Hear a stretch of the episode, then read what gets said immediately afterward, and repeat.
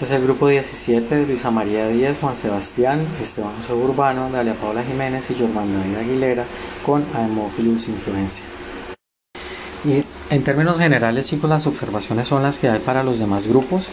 Eh, hay algunas falencias de escritura y de organización, chicos, de los documentos. Ustedes adicionaron las referencias. Eh, las referencias tienen que tener un modelo y ese modelo no se ajusta, no está uniforme para todo lo que está allí.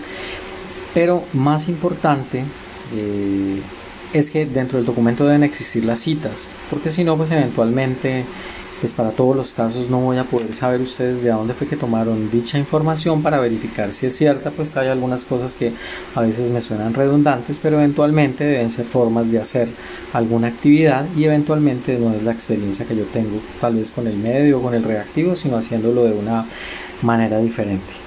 En las pruebas está bien, eh, la lectura, recuerden escribir todo en español, tienen algunas cosas en inglés, si es un documento, Tal vez para hablar uno a veces como que se le mezcla mucho los idiomas o utiliza palabras que no son del español, pero para escribir sí por favor ustedes coloquen las palabras en español. Recuerden que los nombres propios de las pruebas de, llevan mayúscula como gram, gram positivo, gram negativo. Eh, y detallar un poco más la prueba. Creo que hay mucho texto, pero hay hay, una, hay, unas explicaciones que no son tan digamos tan claras.